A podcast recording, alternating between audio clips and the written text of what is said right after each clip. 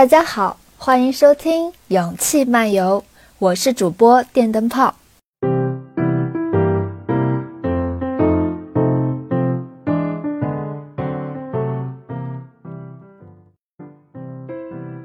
如果我们有所共鸣，我们就会相遇。今天的播客是我的单人 solo 播客。因为我们的小鱼老师在准备一场考试，这一期的播客呢，我想跟大家聊的主题是尝试三件小事，打造你的能量磁场。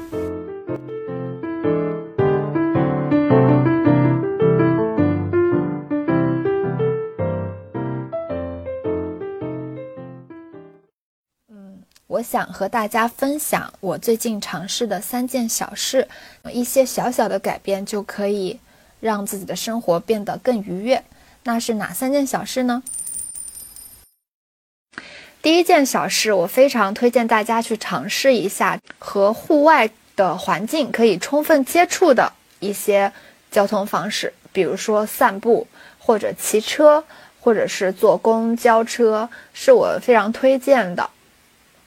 嗯，这段时间因为手腕有一些扭伤，所以呢，我就没有再开车了。我发现我在坐公交车或者散步的时候，我可以非常静下心来，去沉浸在自己的那个节奏里面。之前呢，我可能一个人走路的时候，还需要戴耳机去听播客或者听音乐，这样会让我觉得。自己跟身边环境是比较自然的融入进去的，但是后来我发现，我可以做到不看手机、不听音乐，就那那么安安静静的沉浸在每一个当下里面。在你坐公交车的时候，你就安安静静的听着它播报每一个站的站点，等着你需要下车的那一站。嗯，如果你走路的话呢，你可以观察你身边经过的人、经过的事儿，你会发现。你的整个身心是非常的平静的，而我在开车的时候，真的是一个有一点隐形路怒症的一个司机。就我其实并不会表现出来，但我的内心其实是有的时候非常火大的。就比方说遇到一些没有。遵守规则的行人，或者是电瓶车啊这一种，我其实内心非常的焦躁。但在等每一个红灯的时候，我脚踩在刹车上，或者说我把车先停那么可能就九十秒的时间嘛，我都要去看一下手机，或者是看一下车载的影像。通过坐公交和走路这个方式，我真的体会到了在现在这个很好的这个季节里面，去全身心的安静下来的那种感觉。现在呢是十一月份，真的是每年非常舒服的、很短暂的一个季节。我发现现在的一些约会模式是非常的流水线化的，比方说和闺蜜、和朋友、和同事一起出去的话，经常就是买几杯奶茶，然后一起去某个店里吃饭，然后吃完饭以后逛逛商场，或者说看电影，或者说去唱歌之类的。反正你会发现，这些所有的项目全部都是在消费。那你在跟你的朋友安安静静散步的时候，或者说你们俩在小声的聊着一些以前的故事或者自己的想法的时候，你感觉好像是非常漫无目的的，但实际上你们是在真正的有心跟心在交流的。嗯，我以前在上学的时候，我其实特别喜欢找一个路线很长的公交。然后我上车之后，就一直安安静静的坐在可能最后一排，听着他播报的每一站。其实和我都无关，因为我不需要赶时间，也不需要想着在哪一站下车，因为我会坐到终点站，然后再坐回来，就享受那种没有目的地的快乐，真的是非常解压的。现在想一下，我可能很久都没有这样做了。我会发现自己的脚步越来越轻巧，每个毛孔都打开。身边的一切都经过我，又被我抛在脑后。空气中有好闻的桂花香气，叶子悄悄地落在肩头。每一天的树都好像有些不一样，快乐就像小狗一样来到我的面前。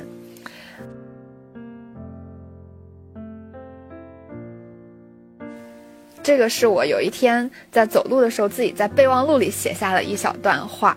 在我看着这段文字，我都能想象到在树下面走着，阳光洒下来那种很快乐、很温暖的氛围。好啦，这就是我想跟大家分享的第一件小事，尝试去和户外充分接触的交通方式。接下来想和大家分享的第二件可以去尝试的小事儿，就是试着去夸赞别人。关于夸奖别人的这件事情呢，我其实自己也是有一个挣扎的矛盾的时期的。之前的时候，我会觉得夸奖别人有的时候会有点尬。或者说有一些讨好别人的意思，后来我发现你在夸奖别人的时候，其实一开始是让别人能够感受到自己被看见的感觉，后来渐渐的就演变成了我自己成为了一个能看见对方身上闪光点的人。不得不承认，在别人夸奖你的时候，或真心或好意，或者是出于客气。你在接受到别人的夸奖的时候，你的内心都是非常的愉悦的。如果我自己感受到了这种真实的感觉，我为何不把这种愉悦的感觉传达给别人呢？所以我一开始是有一点硬着头皮的去尝试的，就很简单。比方说，妈妈今天穿了一件衣新的衣服，之前你没有看她穿过。那你可以发自内心的说，哎，你今天的状态感觉挺好的，你今天穿这个衣服的精气神很好。你去夸奖别人，是真正的让对方感受到自己被看见。那渐渐的，你在夸奖别人的过程中，你自己也成为了一个能看见美好的人。说尝试去夸赞别人，其实也是一个很小成本的投入，但是可以给自己的能量磁场创造一个非常愉悦氛围的一个小方法。嗯，关于夸奖别人呢，我自己也总结了一套方法论。夸奖呢，其实最忌讳的就是尬夸，所以呢，我就跟大家分享一下我自己总结的三点关于夸奖的方法论。第一呢，是你一定要善于观察，找到值得夸的细节，有一个百试百灵的夸的点，就是你要看到对方在某一方面的用心，就比如说他。平时的发型是直发，他今天特地卷了一个卷发。那这个卷发呢，就是他自己投入了新的一个改变，就是他用心改变的一个地方。或者说，平时你的同事做的 PPT 是一种类似的模板，今天他突然换了另外一套颜色，那这个也是他在用心改变的地方。那你。夸他这个点真的是非常有效的，而且他会有一种极大的满足感，就是自己被看见的那种感觉，被关注到的那种感觉。所以说，嗯，夸奖别人，第一就是一定要善于观察，找准细节。嗯，第二呢，就是我觉得夸别人的时候，一定要找准夸奖的氛围，一定要强调此时此刻，一定要强调当下的这种感觉。嗯，就比方说一个人，他可能当下的感觉非常的沮丧，或者说他遇见了一件很棘手的事情，你能够感觉到他整体的氛围是很荡的。那这个时候你就不要顾左右而言其他，去夸他一些就有的没的，就你今天的头发，你今天的衣服，就夸这种东西，其实对他的整个状态的改变都是没有任何帮助的。适度的去倾听他。的说法，然后呢，你一定要专注在此时此刻和当下，就是你要听到他此刻在讲的这个话，他此刻的这个状态，然后才去，嗯，对他有一些鼓励、一些夸奖。这样的话，对于对方能够快速的恢复状态也是非常有帮助的。第三点呢，我觉得夸奖别人一定要注意语气，一定要真诚，要温柔，告诉对方他做的某件事情或者他。说的某句话让你有很快乐的一个感觉，这样这个其实你是可以非常及时的告诉他的，你就可以直接告诉他啊，你今天帮我提这个袋子真的帮了我大忙了，或者说你你这样说我真的好开心，你这样做我真的好开心，这样的话你们俩之间的氛围真的会非常的友善，非常的有爱。在夸奖别人这个方法论，这个三点是我自己总结的之外，我觉得。啊，每一个人，尤其是每一个女生，一定要足够的自信，一定要欣然接受别人的夸奖，要有一种配得感。就比方说，我从小到大，有的时候可能会有一些小的外貌上的点，会别人会夸我。比方说，他有些人会夸我啊，你的眼睫毛好长啊，我就会说，哎呀，一点都不长，一点都不长。或者说，哎呦，这个眼睫毛就是刷出来的，然后今天怎么弄出来的？或者说我刷增呃睫毛增长液它长出来的。反正我每次都会别人夸我的时候用一种很假的自谦的方法，其实我是在回避这种夸。你没有足够的自信去接受别人对你的夸奖，所以我我也一直在努力的。去克服夸别人的尴尬和恐惧，还有克服别人夸奖我的时候的尴尬和恐惧。我发现我在表达对对方的夸奖的时候，会有一个心里的一个小斗争，会有一种自。自己给自己的莫名其妙的一种压力，话到嘴边了，就哪怕我我是发自内心的觉得啊，他今天这件衣服好好看，但是我话到嘴边，我就是讲不出口，就会有一种恐惧感。前段时间又重新看了一遍《小狗钱钱》，在《小狗钱钱》里面有一对夫妻，那个老先生是在车上对自己的爱人一见钟情，去向他表白的。我当时那个书里面有这样一段话是这么说的。你看看我太太，老先生继续说，她还是小姑娘的时候就很漂亮，而我却从来没有英俊的相貌。在火车上，我第一眼看见她，就立刻爱上了她。我知道，如果那时我不找她搭话的话，很可能再也见不到她了。车厢里坐满了人，我坐在她对面。在这种情况下，要当着别人的面跟他搭话，我觉得这是我所经历过的最可怕的一个时刻。我得在下一站下车，没有多少时间了，我快要急死了。他要是拒绝我怎么办？还当着所有乘客的面，多丢脸呀！可是我还是冒险去做了。你看，我得到的奖励是什么？我生命中最宝贵的东西。他温柔地抚摸了一下太太的手，说：“汉内坎普太太补充道，最珍贵的礼物是我们自己争取来的。克服了丢面子的恐惧，世界就会向你敞开大门。”作为一个社恐，我当时看完这一段的时候，真的深有感触。嗯，不管是夸奖别人，还是任何的表达，我觉得表达本身是没有对错的，只要是在道德之上的表达，从来就不存在什么说对了什么话，说错了什么话。只要你去表达，就表达你自己内心此时此刻当下最想说的话，我觉得它这就没有任何的对错，所以不要去怕丢脸。像那个小狗钱钱里面就说，如果你没有做今天这件事情，你就永远不会知道给自己一些压力之后你能够做到些什么。一个人最引以为自豪的事情，往往是那些做起来最艰难的事情。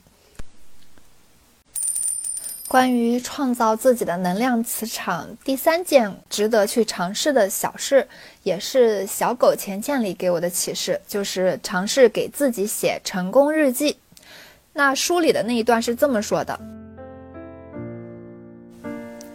我可以告诉你，你拿一个本子或者一本日记本，给它取名叫做‘成功日记’，然后你就把所有做成功的事情记录进去。你最好每天都做这件事，每次都至少写五条你个人的成果，任何小事都可以。开始的时候，也许你觉得不太容易，也许你会问自己。”这件或那件事情是否真的可以算作成果？在这种情况下，你永远可以做出肯定的回答。过于自信比不够自信要好得多。后来我发现，比夸别人更难的，竟然是夸自己。重新读了《小狗钱钱》，我又一次开始尝试给自己写成功日记。目前为止呢，我写了大概有五六十条了吧。我第一次写，是我跟朋友一起去爬了一座山，可以说是我人生真正意义上的第一次爬山看日出。那个经历实在太过震撼了，就是看到的那个自然的风景，让我觉得人生真的超级美好的。所以我从那天开始写了成功日记。一开始的时候，我会发现，我写成功日记真的需要绞尽脑汁的去写。每天夸自己的时候呢，就觉得。自己好像这里做的也不完美，那个地方做的也不完美。后来我就渐渐想通了，就我自己哪怕什么都不做，我也不必去谴责自己，我也可以去夸自己，因为全世界最爱我自己的人就是我自己，我是值得被自己夸的。那从那天开始，我就会写一些很无聊的琐事去夸一夸自己。就《小狗钱钱》那本书里是这么说的：我现在会去考虑很多以前觉得无所谓的事情。我发现最重要的是，现在我的自我感觉简直好极了。我突然意识到，这主要不是因为我有了钱，而是因为我每天都过得很充实，因为我努力去了解一切新的事物。我每天都会思考这些问题。通过成功日记，我也学到了很多东西。我不再是仅仅往成功日记里写我取得的成绩了。我还常常把我取得这些成绩的原因记录下来，比如我发现自己非常勇敢，就算我当时很害怕也无妨，因为汉内坎普先生曾经跟我说过，勇敢的人也会害怕，一个人虽然害怕，却仍然敢于前进，这才叫做勇敢。他停顿了一下，接着说：“当你记成功日记的时候。”你会对自己、对世界，还有对成功的规律做更深入的思考。你会越来越多的了解自己和自己的愿望，这会使你有能力去理解别人。要彻底了解自己和世界上的所有秘密，是我们无法完全实现的一种理想，但我们可以一步一步的慢慢接近这个理想。我很喜欢写成功日记，我自语道。很好，钱钱的声音听起来很严肃。可是还有一点，你不能在困难面前逃跑。对困难、犯错误和丢面子的恐惧已经破坏了无数人的生活。每当你觉得有些事情不好办的时候，你可以去做一件事。等我歇了口气后，白色的拉布拉犬说：“你就翻一翻成功日记本。”你会从过去的事情中找到未来你也有能力完成任何事情的证据。我认识到了有困难是一件好事，因为它逼得我四处寻找新的途径，可以学到很多新的东西。小狗钱钱里面说，成年人经常把一生的时间都用来考虑他们不能做的、没有的或者不知道的事情上。这句话也是让我有非常。豁然开朗的感觉，就我每天，嗯，花很多时间去想一些我达不到的，或者说别人身上好的地方，会让自己变得更不快乐。每个人都有自己的长处，自己的优点，都有自己做得好的地方，为何不把眼光、把精力放在自己能够达成的一个方向和一个层次上呢？最近快到双十一了。我看 B 站还有播客上都有很多人在讨论消费观这件事情，还有定义必需品这件事情。近三年来，我自己的消费观也发生了很大的改变，渐渐感觉消费对我来说，有的时候是一种负担的感觉，就是在不同的商家之间比较，在不同的优惠模式里面计算，会让我觉得有些心累。而这种心累对我来说也是一种消耗，并不是说我把钱花出去是消耗，我在不停的浏览网页、不停的对比、不停的思考的时候，对我也是一个极大的消耗。在我想通了这件事情以后呢，我买东西会变得越来越目的性明确了。但最开始的时候，我也是经历了一个非常冲动的阶段的，是在大学毕业刚进入社会的时候。我感觉自己有非常大的一个匮乏感，是我想把很多网上面说好的东西都买来试一试，那又加上刚开始接触那种快节奏的讯息过载的一个网络时代吧，你会发现在微博上经常会有什么不买不是中国人，一杯奶茶的价格，什么白菜价，买了买不了吃亏，买不了上当。就这种很低级的话术话术，但对人来说非常的具有诱惑力。于是呢，就是在这种轰炸的讯息面前，我买了好多好多的，现在我看来我完全用不到的东西。就比如说女生最简单的护肤跟化妆吧，商家会制造很多的消费需求，其实就是一个造梦的过程，它让你的生活方式渐渐的被规训了。就比如说以前的家庭可能洗衣服只需要一块肥皂，后来呢会渐渐有了洗衣粉，有了洗衣液，现在又有了洗衣凝珠，还有什么留香珠啊这些，还有各种味道、各种颜色、各种包装，就会让你忽略了洗衣服最基本的需求，就是要洗干净就可以了。我真的理解不了，我把一个洗衣凝珠扔进洗衣机里，跟我把洗衣粉倒进洗衣机里，能有多大的区别呢？它会给你创造一种看似很高端的生活方式，会通过一些图片、一些博主的种草、一些广告那种里面演员的演绎，会让你觉得哇，我轻轻的把那个洗衣凝珠往洗衣机里一扔，那个动作好潇洒，你就开始忽略了你。你的最根本的需求，就比如说我在最开始的时候，护肤的这套程序，我觉得也是被规训了，就必须得用很多的产品，一道道工序去完成一个商家定义的一套护肤模式。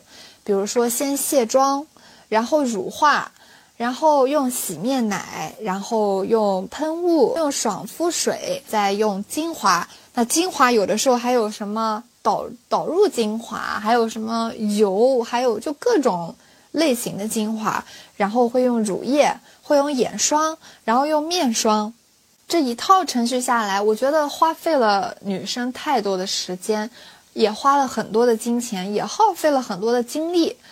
你只是在这一套程序里面完成了一个你对自己的想象，但实际上它对你的皮肤来说，到底是很适合，还是说只是？你自己心理上的一种满足呢？在我渐渐认清这种现实之后，大家都在购物，都在买入某一件东西的时候，我没有消费，反而会给我带来一种爽感。就像《小狗钱钱》里面说的那个寓言一样，养好自己的鹅，就是养成一个习惯，把自己收入的二分之一存下来，变成自己的鹅。从前有一个农家小伙。他每天的愿望都是从鹅笼里面捡一个鹅蛋当早饭。有一天，他竟然在鹅笼里发现了一只金蛋。一开始，他不相信自己的眼睛，他想也许有人在捉弄他。为了谨慎起见，他把金蛋拿去让金匠辨别。可是金匠向他保证说，这只蛋完完全全是金子铸成的。于是，这个农家小伙就卖了这个金蛋，举行了一个盛大的庆祝会。第二天清晨，他起了个大早，赶到鹅笼里一看，那里果真又放着一个金蛋。这样的情况延续了好几天。可是这个小伙子是一个贪婪的人，他抱怨自己的鹅，因为鹅没法向他解释是怎么下出这个蛋的，否则他也许自己就可以制造金蛋了。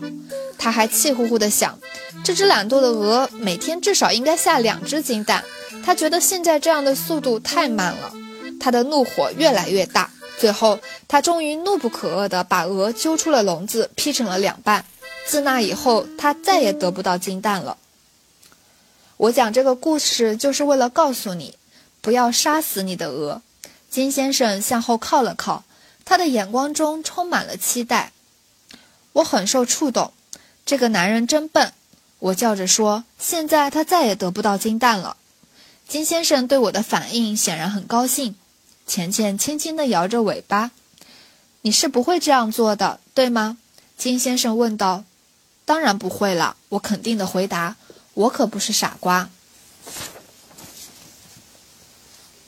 那么，我要跟你讲一讲这则小故事的寓意。金先生悠悠地说：“鹅就代表你的钱，如果你存钱，你就会得到利息，利息就是金蛋。”我不敢肯定自己是不是真的懂了。金先生接着说：“大多数人生来并没有鹅，这就是说，他们的钱不足以让他们依靠利息来生活。可是要靠利息生活的话，这个人肯定有很多很多很多的钱才行。”我不解地打断了金先生的话：“你需要的钱其实比你想象的要少得多。”金先生答道：“如果你只有两万五千马克。”而你能得到百分之十二的利息的话，每年就有三千马克。哇！我兴奋地叫出了声。那每个月就是二百五十马克，而我根本不需要动用我的两万五千马克。正是如此，金先生对我的说法表示同意。他接下来说：“那么两万五千马克就是你的额，而你是不会杀他的。”在如今物欲横流，但是一直在下沉的这个时代里面，我希望大家都要好好的养大自己的额，警惕那些白菜价的小东西。这些东西真的也非常的消耗你的金钱，而且给你的生活也并没有带来很多真正有益的改善。每次看电影的时候，如果你选择了一个你自己非常不满意的电影，那种懊丧的感觉，其实就是。你经历了一个失败的消费的感觉，我就记得我有一次过年的时候，不慎选择了一个开心麻花出的贺岁片。我当时看的时候，我整个人真的是如坐针毡，如芒刺背。然后我看到豆瓣里面的热评是这么说的：这种电影如今还在电影院里面上映，你我所有买票进影院的我们都有责任。后来我因为这句话一直萦绕在我心头，所以我每次看任何一部电影的时候，我都要下很大的决心。对一些我觉得就是来圈钱的那种电影，没有投入任何的心力的电影，我都不愿意花钱。其实我就是在用我的钱去做一次投票。嗯，那这只是一个很小的一次投票，他付出的钱可能就是那三十块、五十块。在我们说到消费的时候，我们也不得不避开大宗的消费，就比如说买房，还有投资，因为你在买房的时候，就是在为这个城市的未来做一次投票。你自从买了这个房，或者你有了一个投资之后，你的自由都会相对的奉献给了这座城市，奉献给你所在的工作。好啦，以上就是我想跟大家分享的三件值得去尝试的小事儿。第一件小事，尝试和户外充分接触的交通方式，比如说骑行、步行或者公交车。第二件小事，尝试去夸奖别人。第三件小事，尝试给自己写成功日记。你只需要一点点的勇气就可以去尝试的。在小狗钱钱里面说到一个七十二小时定律。就是当你决定做一件事情的时候，你必须在七十二小时之内完成它，否则你很可能就永远不会再做了。那听完这期播客的你，在七十二小时之内，赶快去尝试一件你觉得值得做的小事儿吧。希望我们可以被日常之美治愈，可以不通过消费就获得快乐。好啦，那今天的节目就到这里啦。下一期我会跟小鱼老师一起给大家录制一期年终特辑。